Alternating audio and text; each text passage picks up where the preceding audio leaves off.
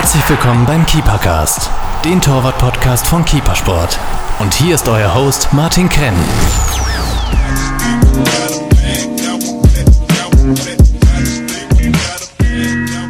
Herzlich willkommen zum Keepercast. Heute in einer Spezialausgabe.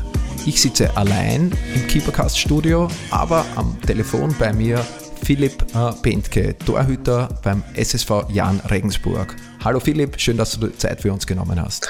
Servus, grüß dich gerne.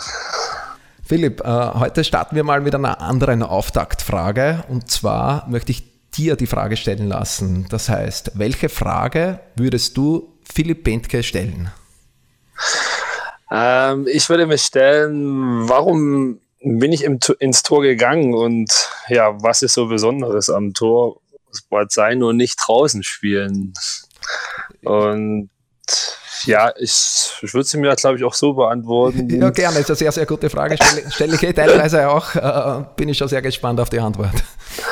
Ähm, ich würde sie mir stellen, weil es, glaube ich, ähm, ja, da muss man für schon Charakter haben, aber es ist halt so eine, so eine Position, die einfach so wichtig ist, dass man ja am Ende auf das immer 100 Prozent ähm, ja, Verantwortung trägt mit dem, was man macht, ob es gut oder schlecht hinten aussieht. Und ja, es ist einfach ein absoluter, ja, ich nenne es mal wirklich geile Aufgabe. Man muss auch schon ein bisschen verrückt sein, ähm, sich ins Tor stellen zu wollen, zumal auch als kleines Kind sich da abschießen zu lassen. Aber mh, mm, ja, das ist, glaube ich, ähm, die Frage, die, mal, die ich mir äh, stellen würde und noch so beantworten könnte. Ja, coole Antwort, äh, ist, ist definitiv so. Äh, wie bist du da reingerutscht, Du bist 1990 geboren, äh, in der DDR damals noch. Wie bist du ja. zum Fußball gekommen? Warst du gleich Torhüter von Anfang an? Ja, man, man fängt ja mal so an, früher immer mit den Jungs und mit den Freunden hinterm Haus auf dem Bolzplatz zu spielen und irgendwie wurde ich immer als Tor, Torwart reingesteckt. Aber ich hatte damals schon früher einen guten Fuß gehabt, eigentlich einen guten Schuss und ich sollte immer von hinten schießen, aber halt trotzdem im Tor bleiben. Und die Jungs haben vorne immer ihre Tricks ausgepackt. Und das hat sich echt so hingezogen, bis meine Mutter dann gesagt hat, ja, jetzt reicht's mal, jetzt gehst du mal zum, zum richtigen Verein und machst was ordentliches draus. Und ja, dann bin ich erstmal immer so im Tor geblieben. Es hat sich dann echt lange hingezogen. Bin aber dann, muss ich sagen, auch ähm, ab der, in der B-Jugend habe ich damals dann mal draußen gespielt durch ähm, diverse kleine Verletzungen. Da war es noch nicht so dramatisch, ob man dann noch mal ein bisschen draußen spielt.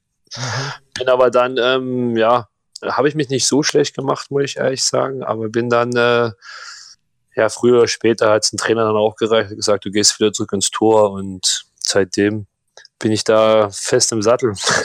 Und wie, wie war der Weg äh, von dir, vom, vom Bolzplatz jetzt und quasi dann, dann warst du beim BC Freiburg. Es wird wahrscheinlich ein Verein bei euch in der Nähe gewesen sein. Von der Keeperbase in Kottingbrunn. Das ist der Keepercast. Gefällt dir, was wir hier machen? Dann teile und bewerte unseren Podcast und folge uns auf Soundcloud und iTunes. Warum machen wir das Ganze, fragst du dich? Weil Leidenschaft im Herzen beginnt. Keepercast, right from the heart of goalkeeping. Genau, BSC Freiberg. Das ist Freiberg, ähm, in, Sachsen, genau. in Sachsen mein, mein, ja, mein, so gesagt, mein Startheimatverein gewesen und da war ich relativ lang. Bin dann ähm, ja, durch ein Turnier wurde ich dann gesichtet und geholt ähm, zu Dynamo Dresden, habe da bis zum letzten A-Jugend ja eigentlich komplett meine Jugend ähm, durch, durchgespielt und durfte zum Schluss noch mit den Profis mittrainieren. Das war schon eine gute Erfahrung. Und durfte dann, wo es damals dann für die A-Jugend ähm, losging mit der A-Jugend-Bundesliga, die gegründet wurde, hatten wir selber mit Dynamo Dresden noch äh, Aufstiegsspiele gegen Hertha erzählen durfte. Die haben wir ein bisschen unglücklich verloren und wurde dann von 60 gesichtet und das ging dann relativ fix. Innerhalb von 24 Stunden war ich dann, war ich dann schon in München und habe da noch ähm, das A-Jugend Bundesliga gespielt, bin dann zu den Amateuren, durfte dann noch zum Schluss bei, ja, bei den Profis mit dem Kader sein und da war ich auch schon vier Jahre jetzt. Und das heißt aber dort hat sich das quasi bei 60 München schon abgezeichnet, dass du ins Profitum reinrutscht. War das ja, ein Jugendprofivertrag? Also ja, das, so genau.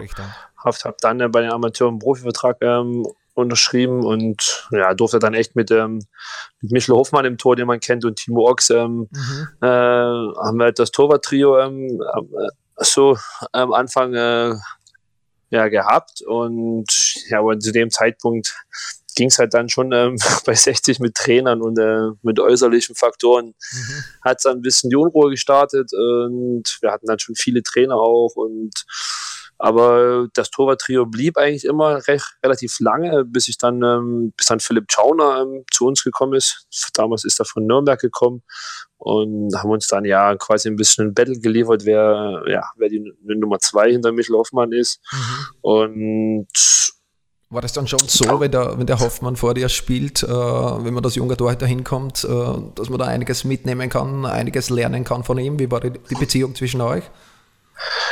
Also die Beziehung ähm, ähm, zwischen uns Tutor war eigentlich echt relativ gut, muss ich sagen. Also ich kenne es auch nicht so, ähm, natürlich äh, von anderen ähm, Kollegen, aber wir hatten echt immer eine super Chemie und Michel Hoffmann ist ja sowieso ein Typ, ein absoluter ähm, Trainingstorwart und absolut einer, der immer 100% Gas gibt, egal in welchem Training, egal zu welchen Tagen und das hat einen schon, ähm, schon mitgerissen und das war schon sehr beeindruckend.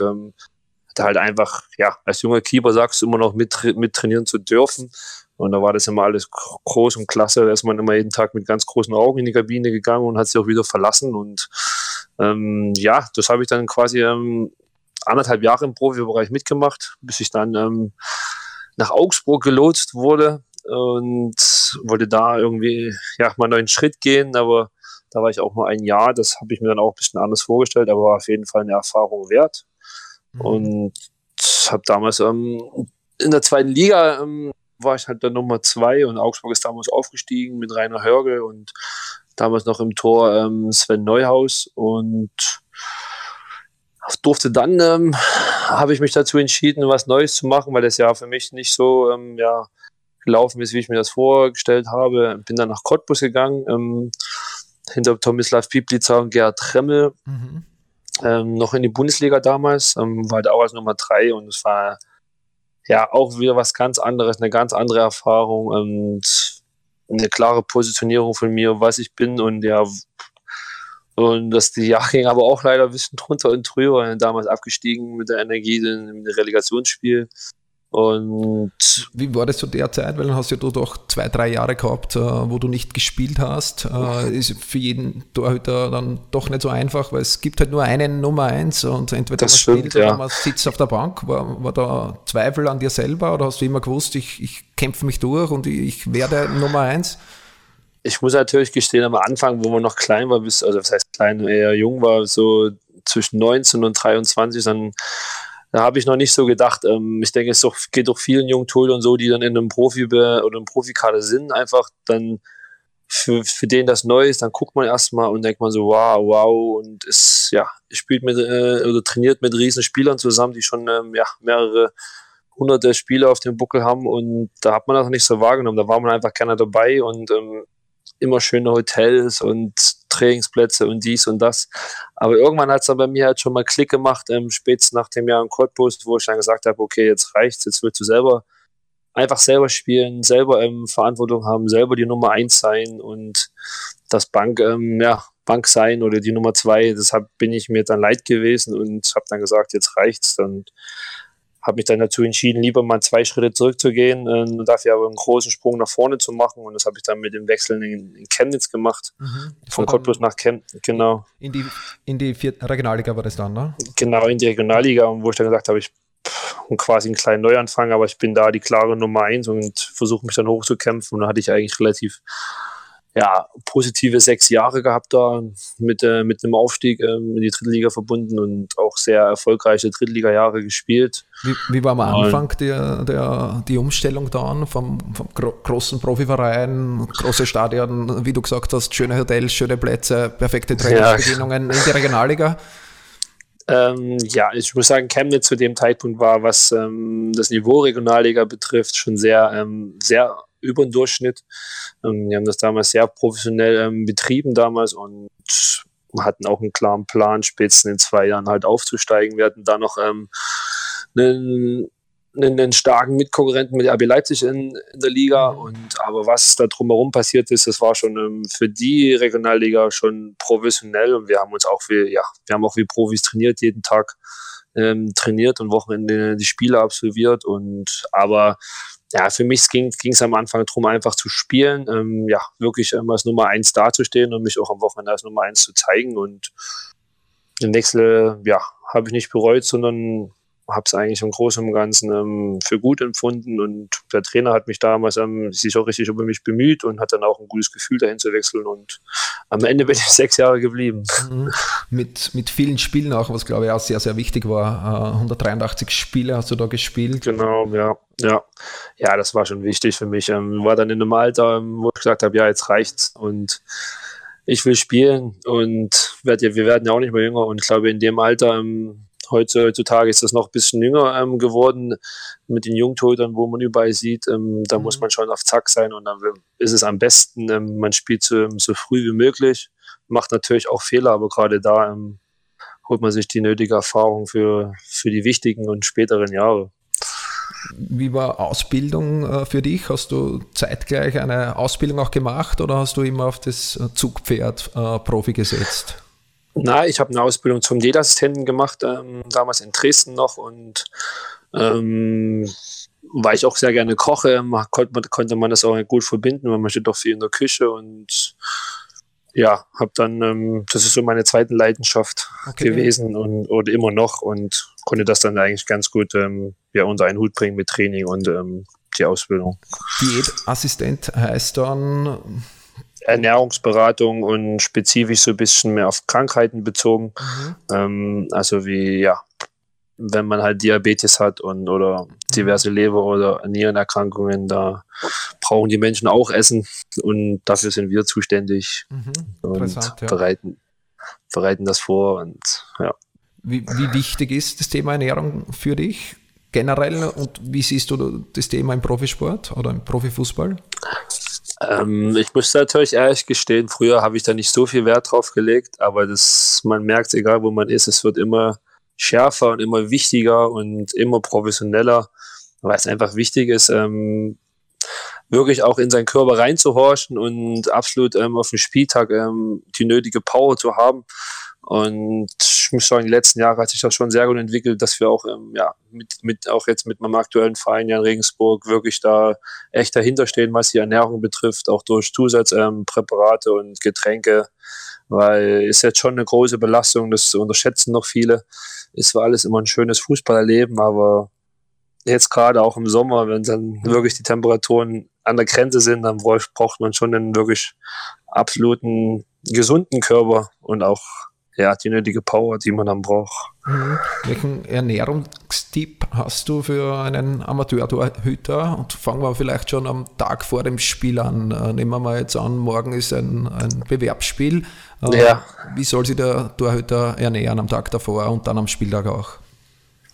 Also wichtig ist erstmal gut trinken. Natürlich auch die Temperaturen ähm, darf man nie unterschätzen. Man sollte schon wirklich ähm, Minimum zwei Liter am Tag für sich vorher oder sogar schon drei ähm, versuchen äh, ja, zu trinken. Und natürlich die wichtigste Power bekommt man auch über Kohlenhydrate, aber zu viel Kohlenhydrate ähm, ist ja auch nicht gut wichtig ist für uns. Also für mich persönlich kann ich reden, dass ich ähm, immer mein Steak ähm, vor jedem Spiel esse.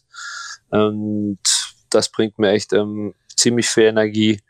Und am Spieltag selber mache ich äh, wirklich ein ausreichendes Frühstück, was mich wirklich gut sättigt und vorm Spieltag nur oder beziehungsweise vorm Spiel ein, zwei Stunden nur kleine Mahlzeiten, die nicht mal so ähm, dick äh, oder schwer am Magen liegen, dass man sich wirklich ähm, frisch und, und ja, spritzig fühlt. So ist das eigentlich immer, wie ich das in der Hand habe. Ich habe es dann eher immer lieber ein gutes, ähm, ausgewogenes Frühstück, mhm. um sich da die Grundlage zu schaffen und ja, und Mittagessen dann trotzdem irgendwie zwei, drei Stunden vom Spiel nochmal oder Kleinigkeit noch? Ja, es kommt immer bei uns drauf an, wann wir halt spielen. Das ist natürlich jetzt die, die Anschlusszeiten, die ändern sich natürlich auch mal gefühlt mhm. jährlich. Ähm, nehmen wir jetzt mal an, wir haben jetzt äh, um 13 Uhr ein Zweitligaspiel. Ähm, dann ist es bei mir so, dass ich ähm, wirklich um spätestens halb zehn ähm, mein Frühstück zu mir nehme, wirklich drei Stunden vom Spiel halt ähm, wirklich voll bin und dann mache ich meistens immer noch einen kleinen Aktivierungsspaziergang. Und um einfach wieder ein bisschen den Kreislauf in Schwung zu bringen oder setze mich aufs Fahrrad kurz noch. Ähm, ich habe das gute, gute Glück, ich habe noch einen Hund, der kann da auch noch mit. Und dann ähm, spätestens halb zwölf noch eine gute, eine gute kleine Mahlzeit. Das ist entweder ja, ähm, viel, ein bisschen Obst, ähm, einen, kleinen, einen kleinen Joghurt noch drin und aber das war's dann schon und sonst bin ich eigentlich immer nur am Trinken und am Trinken bis zum, ja, bis zum Anpfiff. Ja, ja.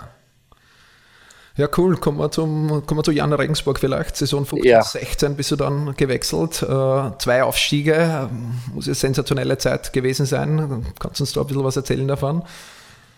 Genau, ähm, ich habe dann ähm, in Chemnitz ist mein Vertrag ausgelaufen und ähm, habe mir dann schon Gedanken gemacht, was ich mache. Und ja, Regensburg hat sich damals ähm, ja sehr um mich bemüht und hat wirklich lange gebuhlt um mich. Und ich bin dann runtergefahren, habe mir das dann mal angeguckt und habe mir mit den Verantwortlichen geredet und haben das wirklich sehr überzeugend gemacht. Jan Regensburg ist damals abgestiegen, auch zur dritten Liga, in die Regionalliga, hat aber dann mit dem neuen Stadion natürlich ähm, was gebaut, wo der Verein auch ein bisschen unter Druck stand und sie wollten in dem Jahr alles mobilisieren, um wirklich wieder aufzusteigen. Und ich habe mir dann gedacht, okay, warum nicht, warum nicht nochmal versuchen aufzusteigen? Mhm. Ähm, habe dann relativ ähm, schnell ähm, meinen Entschluss gefunden, natürlich auch mit Absprache mit der Familie, ob das wirklich in Ordnung ist, ähm, nach Regensburg zu wechseln und hatten dann wirklich echt eine schlag, äh, schlagkräftige Truppe in der Liga. Ähm, zwar auch mit ab und zu mal Problemen, aber das größte Problem war eigentlich dann die Relegationsspiele, weil das immer einfach ja einfach etwas unfair ist ähm, gegenüber den Mannschaften, die sich wirklich ein Jahr lang äh, ja, alles geben und wirklich dann zu Recht auf Platz 1 stehen. Haben aber dann wirklich das geschafft, was wir uns auch wirklich vorgenommen vor der Saison, haben dann Wolfsburg zu Hause mit 2-0 geschlagen, was wir, was wir müssen, müssten und ja, sind dann in der dritten Liga wieder angekommen, wo der Verein eigentlich mittelfristig hin wollte. Mhm. Und ja, hat dann wirklich ähm, ein sehr erfolgreiches Drittligajahr gehabt, was sich dann, was sich dann zum, am Ende zu einem überragenden Jahr entwickelt hat, dass wir dann wirklich noch auf den Relegationsplatz gesprungen sind, war nicht so abzusehen, aber hat sich dann einfach in der Saison, beziehungsweise im Endsport der Saison herauskristallisiert und wir haben es dann einfach so angenommen und haben das wirklich irgendwo das Unmögliche möglich gemacht gegen 68 das Aufstiegsspiel zu gewinnen. Und ja, jetzt bin ich da, wo ich bin und bin überfroh und natürlich meine Erwartungen, auch die Erwartungen des Vereins übertroffen. Mhm. Gerade dieses Aufstiegsspiel äh, ist ja eine Erinnerung eigentlich, äh, war auch dann ganz groß in der Presse, auch bei uns in Österreich. Philipp Bentke mit Sesseln und diversen Gegenständen beworfen. äh, wie war das Spiel äh, in dem Stadion mit diesen Umständen? Ähm, ja, also das Spiel ist schon ähm, was Besonderes gewesen und bleibt auch immer in Erinnerung. Natürlich ähm, will das keiner, keiner sehen und sogar, sogar nicht ähm, auf, vor so einer Bühne, dass sowas passiert. Natürlich ähm, versteht man da den Zorn ähm, ja, der Fans, weil es auch mit dem Verein nicht so gut ja, die letzten zwei Jahre gelaufen ist.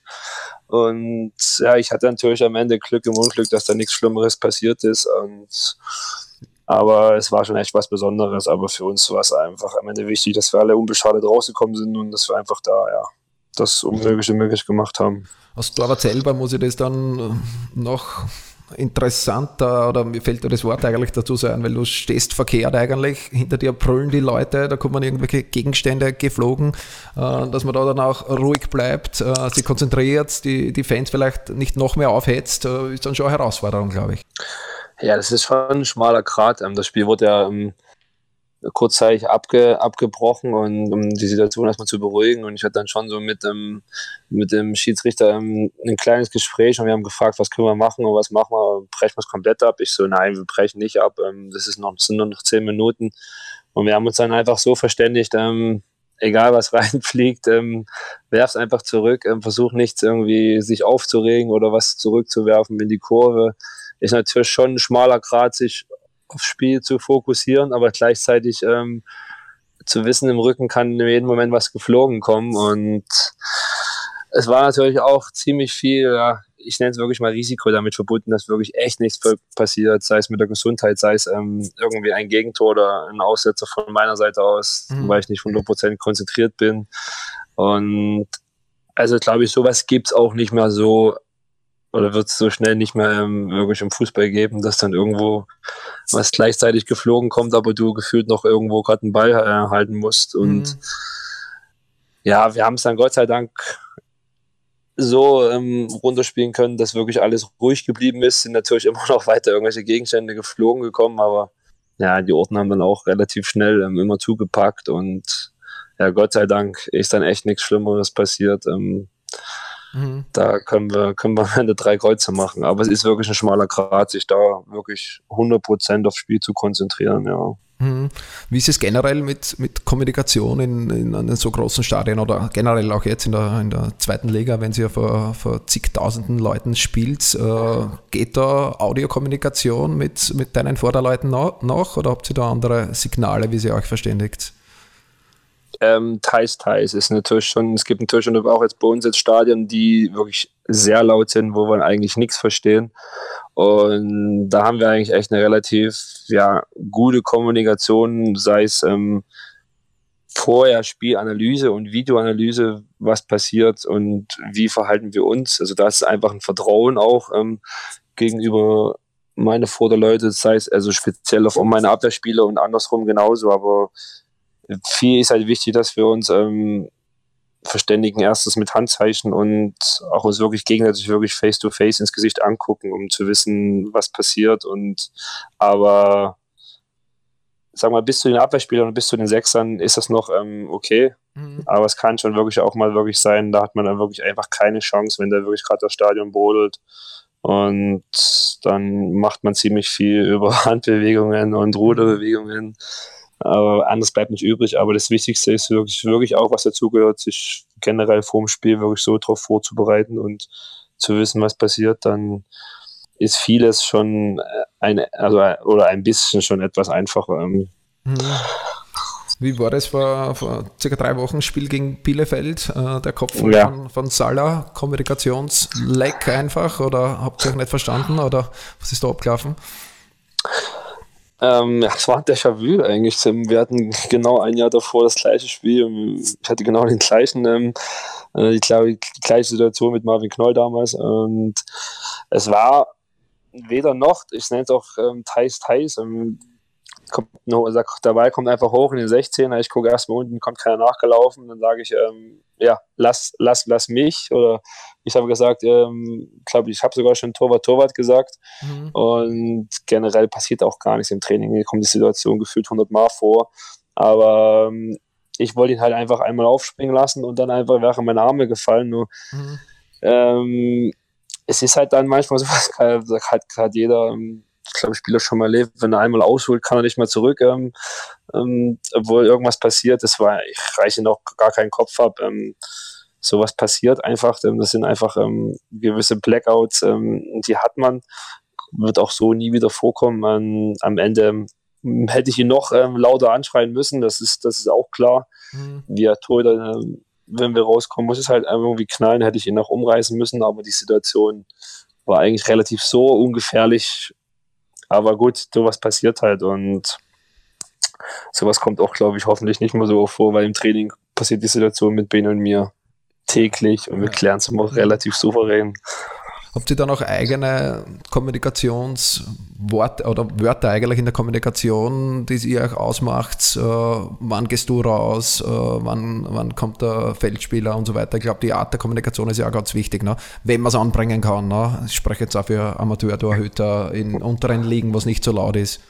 Absolut. Also da ähm, gibt es eigentlich nur eine klare Ansage. Wenn der Torwart was sagt, sei es bei, bei Flanken oder beim Rauslaufen und er schreit Leo oder Torwart, ähm, dann hat der Abwehrspieler wegzubleiben. Ähm, sobald nichts gesagt wird, hat der Abwehrspieler den Ball wegzuschlagen. Und was ich gar nicht gut finde, was ich relativ ab und zu mal auch von den Spielern höre, wenn die Spieler sagen, Torwart, also dass ich rauskommen soll oder generell die Tore rauskommen sollen, das, das darf einfach nicht sein. Das ist Verantwortung, ähm, ja, irgendwo wegschieben und der Torwart hat die bessere Sicht von hinten und weiß, ich kann rauskommen oder ich kann nicht rauskommen. Und sobald nichts gesagt wird, hat der Abwehrspieler den Ball auch wegzuschlagen oder einfach die Situation zu klären. Und das ist einfach ganz einfach gesagt. Also der, wer sagt, hat die Verantwortung oder fühlt sich ähm, verantwortlich, die Situation zu bereinigen, sei es der Abwehrspieler oder sei es ähm, der Torwart. Und dann gibt es da eigentlich relativ gar nichts mehr Großes drum zu sagen. Das ist, das ist halt immer so ein so ein, so ein Grad zwischen, ja,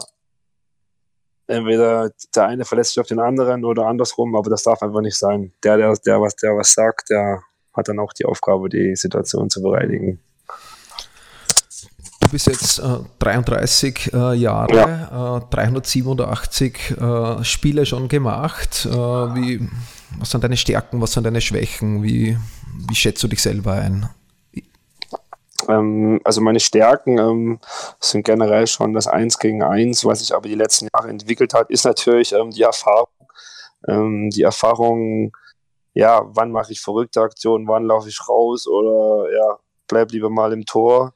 Und das ist, glaube ich, schon ein großes Plus, aber sowas ein großes Plus kommt halt mit den Spielen. Und im Moment ist es halt schon, ähm, wo ich sage, ich könnte mich noch im Flankenbereich, sei es im Off offensiven, also im offensiven Rauslaufen bei hohen Bällen verbessern. Da ähm, es ist aber immer auch so ein, ja, so ein gewisses Gefühl. Äh, manchmal denkst du am Tag, äh, boah, heute hole ich jeden Ball runter und dann kommt manchmal ein Tag, oh, heute bleib ich lieber drin, ich fühle mich nicht so. Ähm, mhm. Und was halt, was ich mich schon stark verbessert habe, ist das Spiel am Fuß und mit dem Ball. Aber das ist halt auch viel, ähm, ja, sich mit dem Gegner beschäftigen, zu wissen, wie man mit seinen Vorderleuten spielen kann. Sowas lernt man einfach oder übt man halt täglich im Training, um ja so ein gewisses Feeling zu entwickeln. Wie kann ich mit meinen Abwehrspielern spielen? Wie kann ich, wie kann ich mit meinen Außenverteidiger spielen?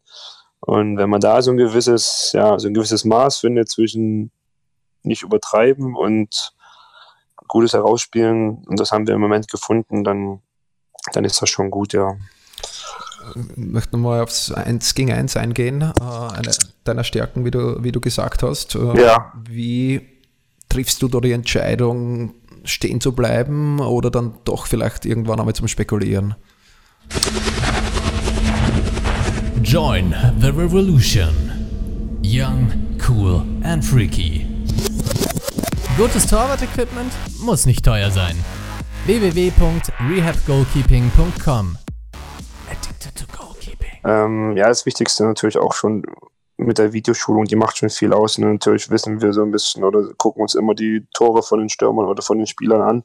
Aber ähm, ich hatte natürlich das gute Glück in der Jugend ähm, halt auch schon mal ein paar Wochen als Stürmer zu spielen zu dürfen und habe dann so einen, mal einen anderen Blickwinkel gesehen, wie wenn ein Stürmer vor dem Torwart steht, was, was passiert dann, ähm, was für Möglichkeiten gibt es. Und das habe ich mir eigentlich relativ zu Herzen genommen und seitdem bevorzuge ich eigentlich immer relativ was Ag aggressive, eins gegen eins. Also ich komme immer mehr auf ihn zu, ich warte nicht, um, um den Torwart, äh, um den Spieler oder den Stürmer Zeit zu geben, um nachzudenken oder um ihm die Möglichkeiten zu geben, sich eine Ecke rauszusuchen, sondern forciere eigentlich immer ein bisschen den aggressiveren Weg, um ihm gar keine Luft zum Atmen zu lassen. Und bis jetzt ähm, geht das ganz gut auf, ja. Ja gut, we wechseln wir das äh, Thema vielleicht kurz vom, ja. äh, vom Torwart äh, ins Private. Äh, ich habe gelesen, ja. im Frühjahr 2018 hast du dein erstes Kind bekommen. Herzlichen Glückwunsch. Richtig, äh, danke. Äh, ich habe selber zwei Kinder im, im jungen Alter, in, im Alter von drei und fünf. ja. Bei mir hat sich einiges geändert. wie war das von dir dann in Bezug auch auf das Torwartspiel, die geänderte private Situation? Wie bist du damit umgegangen? Ja, richtig. Also wir haben erstmal unsere kleine Tochter bekommen, Maxi, die ist jetzt sechs Monate alt und war natürlich ähm, erst pure Freude, kann man absolut nicht beschreiben. Natürlich werden ähm, die Tagesabläufe ein bisschen anders, die Nächte sind anders, werden, werden kürzer.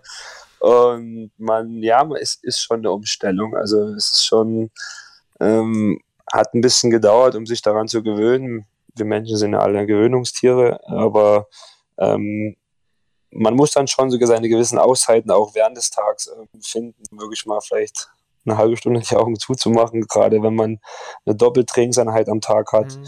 Aber ähm, habe es eigentlich ganz gut hinbekommen, beziehungsweise wir haben es ganz gut hinbekommen. Meine Freundin ist auch Leistungssportlerin mhm. und die hat genau das gleiche Problem und sie trifft es noch ein bisschen, ja, ein bisschen heftiger, ja. weil sie halt den ganzen Tag wirklich bei, bei der Kleinen ist und ich bin halt hier in Regensburg, sie ist ähm, bei Ludwigsburg in der Nähe von Stuttgart spielt sie Handball. Mhm. Und ist schon ein schmaler Grad zu finden, die richtige Mischung, wann und wann hole ich mir die Pause, wann kann ich mir die Pause gönnen. Aber am besten ist für die, die noch ein Kind bekommen, schlaf genau dann, wenn deine Kleine oder dein, dein Kleiner aufschläft.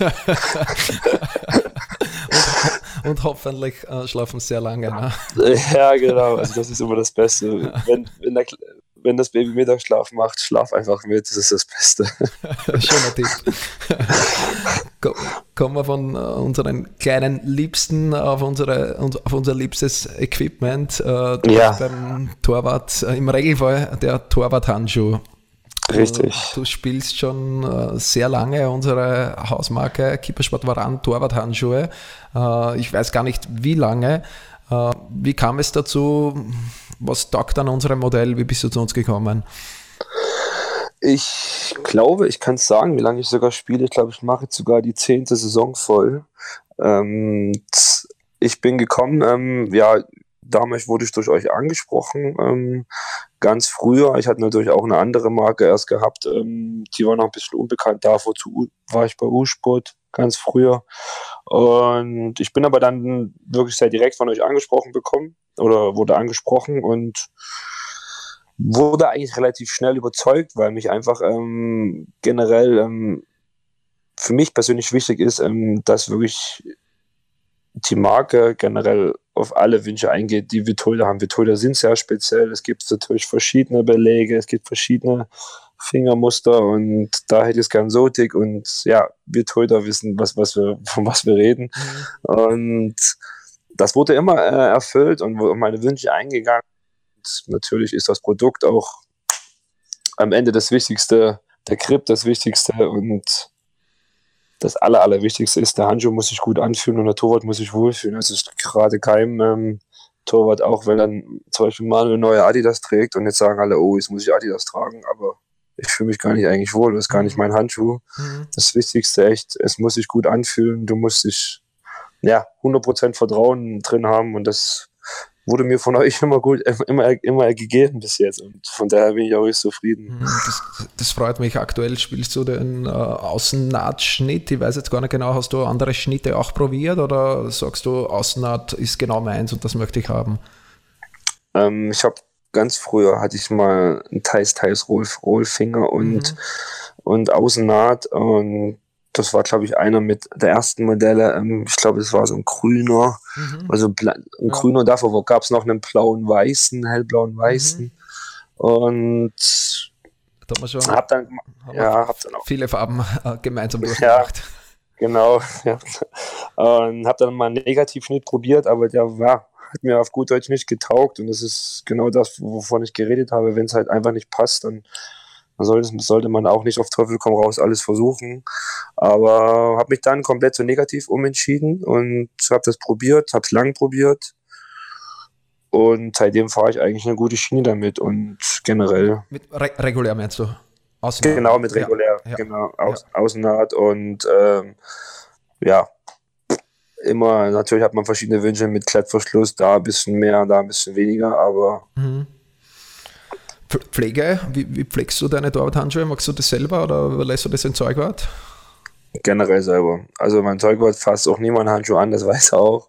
Außer ich, ich gebe ihm mal, ich gebe sie mal, aber nee, alles selber. Und ich glaube, das ist auch unseres, für uns Torhüter, ja, unseres größte Gut. Das sollte man drauf, äh, gut drauf aufpassen und das ist das Wichtigste, unser wichtigste Utensil, was wir am Wochenende brauchen und von daher mache ich das alles selber. Mhm, also von daher. Das heißt, äh, normale Handwäsche oder gleich mit in die Dusche mit den Handschuhen nach, nach einem Trainingsspiel? Dusche. Ja. regt sich zwar, regt sich zwar total gut auf, dass es auch dreckig wird, aber ja gut. ja. Welche, vorher haben wir schon gesagt, viele Farben hast du bekommen von uns, hast du gespielt. Äh, ja. Was war dein Favorit? Zu welcher Farbe tendierst du oder ist dir das äh, ziemlich egal, welche Farbe der Handschuh hat? Nee, nicht egal. Äh, mein Favorit war damals der komplett grüne. Mhm, weiß, weiß nicht, ich, was, ja, was war. Weiß ich. Äh, Fluogrün war das, ja. Muss, muss genau, komplett grün. Gewesen sein, ja warum auch immer, aber ich hatte damit meine beste Zeit und hat okay, das glaube ich auch mit ja. mal. Aber ähm, generell sehr, sehr gerne habe ich den vor zwei Jahren, den blau-weißen. Mhm. Den Varan 4 dürfte es sein. Ich, vier oder ich, ich denke, das war schon fünf. Da, das war der ja, okay. ja, blau-weiß haben wir öfters gehabt. Genau. Mit dem habe ich ganz lange gespielt, habe mich sehr wohl gefühlt. Und jetzt der orange-schwarze habe ich mich ein bisschen dran gewöhnen müssen, aber jetzt komme ich damit ganz gut klar und bin höchst zufrieden, ja. Schön. Färbige Belege lassen wir generell aus eigentlich. Äh, ich hoffe, du wünschst da keinen färbigen Belag. Wie steht nein, dazu? Nein, nein. Ähm, auch nicht. Ich weiß auch nicht, warum ähm, das jetzt so Mode geworden, äh, geworden ist. Ich weiß nicht, ob das eine Verbesserung oder eine Verschlechterung ist. Ich habe nochmal das Gefühl, es ist immer generell eine Verschlechterung. Ähm, aber ja. Also jedes, äh, jede Farbe, die dem Latex hinzugefügt wird, ist eine Verschlechterung. Es ist ja, nicht mehr so, wie es vor fünf oder zehn Jahren waren, äh, aber Latex ist ein Naturprodukt und ist halt von Haus aus weiß. Richtig, ja. Darum hat der weiße Belag am meisten Grip. Es ist einfach so. Ja, von daher sollten wir auch dabei bleiben. Ja, werden wir auch. Da haben wir nichts vor, vor allem im Top-Bereich, dass wir da irgendwas machen. Hin und wieder haben wir schwarze Belege dabei, aber im Regelfall äh, bleiben wir bei weiß. Äh, Schuhe habe ich mit, äh, mit den Adidas Predator gesehen. Gibt es da Richtig. irgendwie Vorliebe oder ist das jetzt ein Modell, wo du dich am wohlsten fühlst? Ja, das ist schon, es spielt, glaube ich, seitdem ich jetzt im generellen Profifußball angekommen bin mit Adidas. Für mich gibt es keinen anderen Schuh, der zu mir passt oder wo ich mich wohlfühle. Ähm, Adidas ist einfach wirklich um, ähm, das perfekte. Den Predator spiele ich jetzt schon logisch seit sechs, sieben Jahren. Und ich bin froh, dass wieder der neue rausgekommen ist. Außer man kommt ein bisschen schwierig rein am Anfang. Da hat sich Adidas auch ähm, ja, was, was, was Neues einfallen lassen. Ähm, unsere Finger für uns nur Spieler, wenn die frisch angekommen sind, tun schon teilweise weh und werden auch mal wund. Ja, ja. Aber es ist nicht mehr so wie früher. Reinschlüpfen, Schnürsenkel zu und los geht's. Heute braucht man da schon ein bisschen Arbeit dafür. Ja. Aber ja gut, heutzutage wird natürlich alles verrückter und alles muss noch besser und mhm. zukunftsmäßiger aussehen und ja. Gehst du dann auch wirklich oder musst du dann auch jeden Farbweg mitgehen von Adidas, sprich vier Farben im Jahr? Wir müssen jeden Farbweg mitgehen, ja. Ja, und, ja ist nicht so schlimm. Also ich habe jetzt schon so ein bisschen das, das Maß gefunden, auch mich da mit unserem Torwart-Trikot abzustimmen, dass das wenigstens ein bisschen nicht so überbunt aussieht, wenn ich da mit einem gelben Schuh und mit einem roten Trikot und mit mhm. einem, ja, mit einem blauen Handschuh rumlaufe, dass ich wie so ein Kanal Kanarienvogel aussehe, aber ja. Ja. ich bin da schon eher so der klassische Typ, nach alles Pflicht und ja. ja. Habt ihr schon den die neuesten Farbweg, der heute rausgekommen ist, äh, in rosa gehalten bekommen? Hast du da schon Lieferung bekommen? Es noch nicht, aber es war gerade ein Thema bei uns im Training. Ja. Das, ist, das ist wohl einen Rosé oder rosa, ja, pink, ja, pink ja. Predator rausgekommen ist. Ähm, ja, ich muss ihn mir erstmal angucken. Ich weiß nicht, was ich da davon halten soll. ja, wird auf, wird auf jeden Fall spannend werden. Ja, aber ich, ja, es, man kommt halt nicht drum herum, wenn das, wenn das Adidas neue Ideen sind. Ich wünsche mir eigentlich mal wieder mal einen ganz normalen, klassischen, irgendwas schwarz-weißen. Ähm, ja. Ähnlich wie der letzte Farbweg. Team Mode war ja eigentlich ein sehr, sehr schöner Schuh. Äh, genau. Schwarz-weiß ja. Rot, uh, Back Absolut. to the Roots, uh, so wie er Predator sein sollte. Absolut. Kommen wir vom Equipment uh, zum Training, äh, das Torwarttraining ist für jeden Torhüter sehr, sehr wichtig. Äh, die Beziehung zum Torwarttrainer ist teilweise schon freundschaftlich, ist äh, teilweise sehr innig, da der Torhüter einfach diese besondere Betreuung braucht. Der hat Torwarthandschuhe an, der hat eine eigene Farbe am Textil, ist ein Einzelsportler im Teamsport und hat auch einen eigenen Torwarttrainer und trainiert separat. Wie ist deine Beziehung zu deinem Torwarttrainer äh, und was sind so deine Lieblingsübungen im Torwarttraining? Also meine Beziehung zu meinem Torwarttrainer Christian Barboschak ist sehr, sehr, sehr gut. Also wir verstehen uns echt auf dem Platz wie abseits des Platzes richtig gut.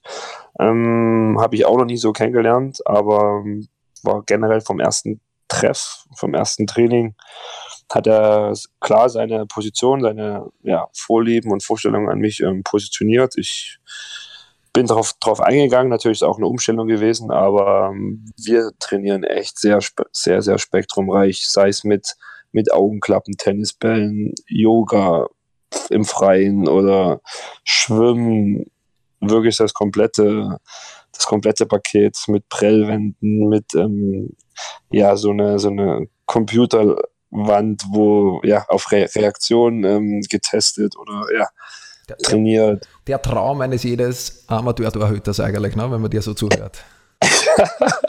ja, also ich hatte so, so, ehrlich gesagt, hatte ich es auch noch nicht. Ich hatte bei 68 schon mal richtig, wo ich ähm, ja richtig sehr, sehr guten Torwarttrainer mit, ähm, mit dem Peter Seitschek aus Österreich, wo damals noch unter, ja. Ja. Unter, unter, Walter Schachner war, ein mhm. ziemlich verrückter Typ, aber auf dem Trainingsplatz absolut ähm, ja, Vollprofi, Volltrainer, Volltorwarttrainer und hat wirklich alles aus dir rauskitzeln können, noch wo du denkst, boah, schaffe ich nicht, aber er hat es halt so hinbekommen, dass du es doch geschafft hast. Mhm. Und genauso ist es wirklich einfach jetzt mit Christian. Ähm, es ist halt wirklich sehr spezifisch. Wir trainieren wirklich auf den Spieltag richtig hin. Also, wenn man das sich so vorstellen kann, man gibt Anfang der Woche setzt man, ja, macht man seine Grundlagen, macht man seine, ja, macht man Sprünge, aber halt auch nicht so viel. Und dann Ende, des, Ende der Woche, ähm, dann gibt es noch mal kurz ein kleines Schaf, dass man so ein bisschen kleine Spitzen setzt mit, ja, wirklich so kurze, schnelle Aktionen,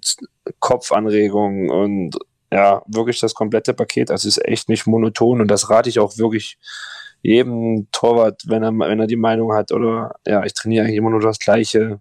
Reden ist immer das Beste und wenn man einen Trainer hat, mit dem man reden kann, jeder ist da natürlich auch offen dafür, weil wir wollen uns ja alle am Ende verbessern und von daher ähm, habe ich da im Moment wirklich richtig Glück. Gut, Philipp, äh, danke schön äh, für deine Offenheit. Ich glaube, wir haben äh, sehr, sehr viele interessante Insights von dir erfahren, wie sehr gerne. Torwart-Profi zu sein, wie es ist, in der zweiten deutschen Liga zu spielen, äh, wie das Torwartleben äh, an und für sich ist. Herzlichen Dank noch einmal äh, dafür. Möchtest du unseren Zuhörern irgendwas noch mitgeben? Ich möchte euch mitgeben, ähm, wirklich, gibt nie auf. Mein Motto ist immer, immer weiter, egal was passiert. Jeder Fehltritt, jedes Hinfallen, man kann immer wieder aufstehen. Das ist das Wichtigste.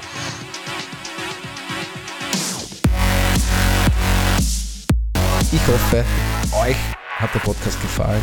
War es so, teilt ihn mit euren Torwartkollegen, bewertet uns auf iTunes mit 5 Sternen. Gebt uns ein Herz auf Facebook, auf Soundcloud, auf Instagram. Wir hören uns wieder nächste Woche. Danke, ciao.